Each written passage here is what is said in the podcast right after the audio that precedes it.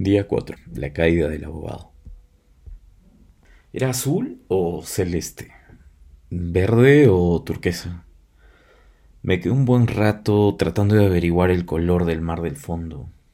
Él, desde algún lugar de la Ribera Maya, me envió un video de agradecimiento por la tesis terminada. Quedó como quien dice puta madre, dijo. Tenía una copa de gin tonic, lucía el torso bronceado, parecía un pollo a la brasa. La vista del hotel permitía ver las palmeras, la arena blanca y Caribe. Luego habló en un tono plural. Hemos hecho un gran trabajo. Nos costó mucho prepararlo. Por fin lo terminamos. Mientras tanto pensé, ¿qué tal concha este miserable? Yo escribí todo. Sin mucho interés, me contó que la investigación fue aprobada por el asesor un docente fantasma que a veces lee la versión final. Y que la sustentación ya tenía fecha. Iba a darme otro anuncio, pero interrumpió una mujer en bikini rojo. Enseguida lo descuadró con un beso. ¿Qué haces? Vámonos, exclamó. Fin del video.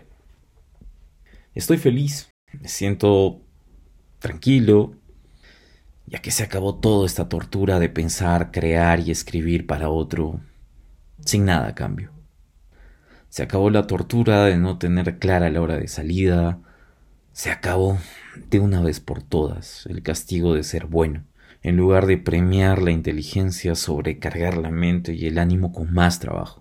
Y sobre todo, no volveré a escuchar a la gente del estudio hablando del privilegio de ser elegido por el jefe para ayudarlo en un encarguito tan personal como su propia tesis. Es curioso que los abogados sean llamados guardianes de la legalidad, cuando en los hechos son los que ponen en jaque a la justicia cada segundo. Dentro de este grupo nefasto pienso que hay niveles, sectores marcados por su mala praxis. La lumpen levita entre los penalistas, civilistas, corporativistas, tributaristas y esta especie híbrida de buenos y malos que viven de los arbitrajes por defender a las personas jurídicas, trapean los derechos de las personas humanas. Pero el grupo aparentemente menos sospechoso es el que más estupor me causa. Me refiero a los explotadores de las ramas del derecho más sociales. Estos sí que tienen la coraza dura. Estoy pensando en laboralistas, constitucionalistas y, por supuesto, quienes defienden los derechos humanos. Estos son los más peligrosos. De vez en cuando se muerden la lengua por retóricos, políticamente correctos e inconsecuentes. Sin embargo, mucho más allá están los filósofos del derecho. Oda a esa gente. Más lejos, más allá del bien y el mal. Están algunos profesores como Villanueva, Morales o Marciani. Sobre todo, la última de esta lista sí que es diferente. Le interesa la docencia, disfruta respira y vive lo que dice. Tiene una aureola grecorromana. Si por la rotonda de derecho me dicen, esos profesores que admiras tienen sus perlas, ya no me importa nada. ¿Qué queda? En estos tiempos, en alguien hay que creer.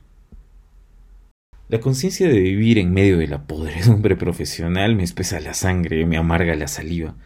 ¿Por qué no destruirlo todo, boicotearlos, cagarles los negocios sucios?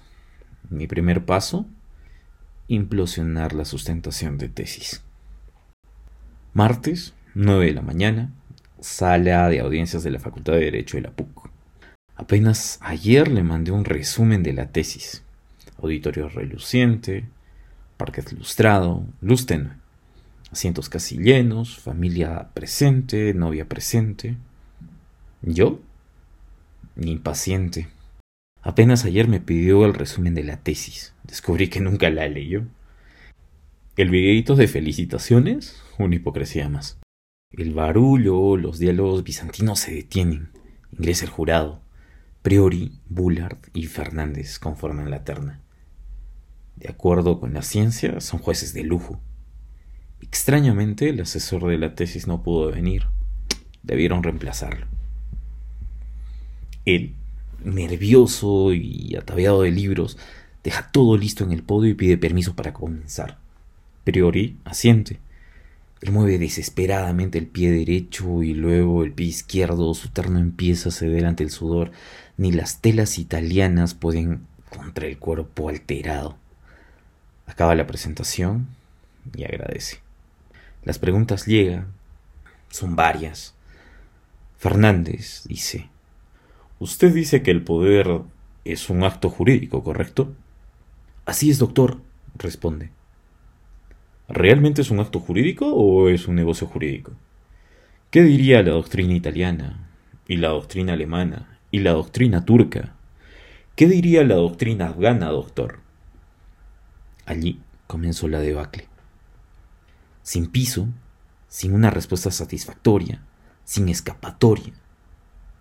¿Tiene la respuesta? insistió Fernández. Un segundo, doctor, respondió él tímidamente.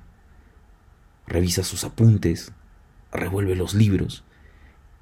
En un creciente estado de desconcierto, su mirada y sus gestos son cada vez más torpes. Saboreaba todo el espectáculo, disfrutaba verlo padecer ante una pregunta sencilla. Pensé que mi venganza estaba lejos de concretarse. Debía rematar ese instante gritándole al jurado, yo sé la respuesta. Yo he escrito toda la tesis. Pregunten lo que sea, tengo todo en la cabeza. Entonces, vi que las luces se apagaron y solo quedamos iluminados. Él, convertido en un reptil prehistórico y terrorífico, y yo. Resolví pararme. Mis manos estaban totalmente humedecidas del miedo. Los latidos de mi corazón desbordaban sus contornos. Mi garganta tensaba sus cuerdas antes de lanzar la frase final que tanto había anhelado.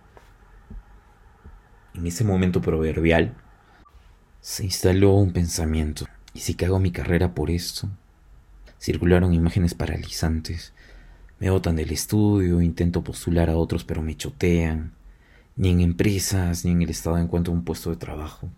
Hasta las ONGs más caviares dudarían de mí.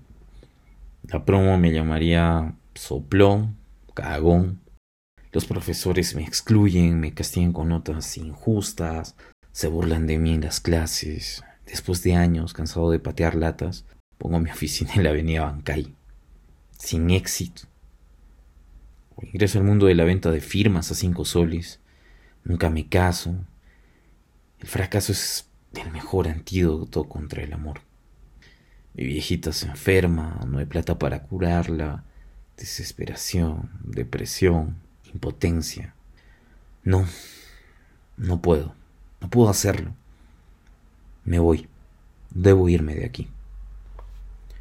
De golpe pido permiso para salir. ¿Por qué tan pálido, hijito? Escuché a alguien. No respondí.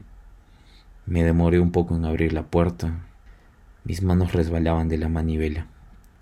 Al día siguiente en el estudio me sorprendió una solemne celebración por la titulación de él.